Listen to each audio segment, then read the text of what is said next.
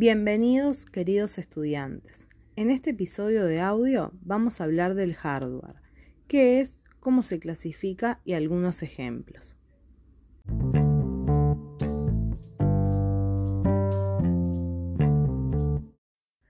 Comenzaremos definiendo el concepto de hardware. Quizás lo hayan oído antes, pero puede que no sepan de qué se trate. ¿Qué es entonces el hardware? Cuando hablamos de hardware, hablamos de las partes tangibles de una computadora o de un componente informático. Pero, ¿qué significa tangible? No se asusten, es mucho más sencillo de lo que parece. Algo tangible es algo físico, algo que podemos tocar o agarrar con nuestras manos. ¿Cualquier cosa que podamos tocar o agarrar con nuestras manos se considera hardware?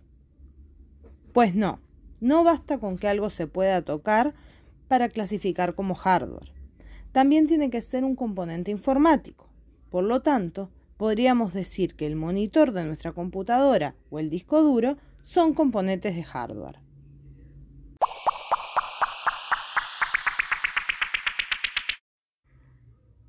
La pregunta que nos hacemos entonces ahora es, ¿todo el hardware es igual?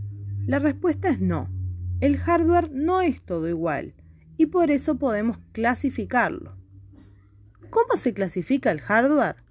Como ya dijimos, cuando hablamos de hardware hablamos de los componentes informáticos físicos.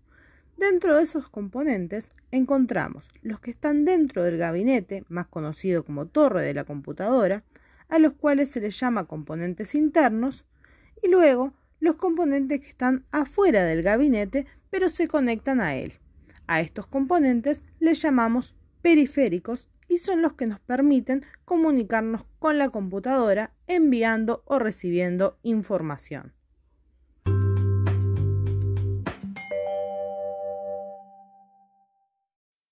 Veamos entonces algunos ejemplos de cada una de estas categorías de clasificación. Dentro de los componentes internos podemos encontrar el procesador, la memoria RAM, el disco duro, entre muchos otros. Dentro de los periféricos podemos encontrar el monitor, el teclado, el mouse, entre muchos otros más.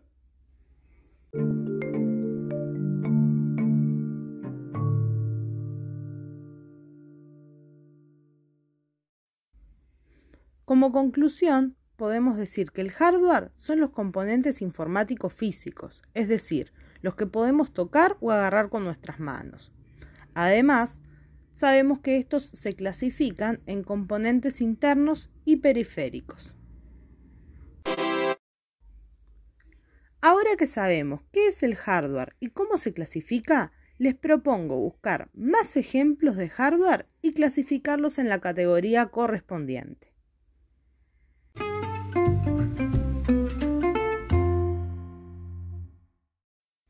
Me despido contándoles que en el próximo episodio veremos cómo se clasifican los periféricos. Que pasen muy bien. Hasta la próxima.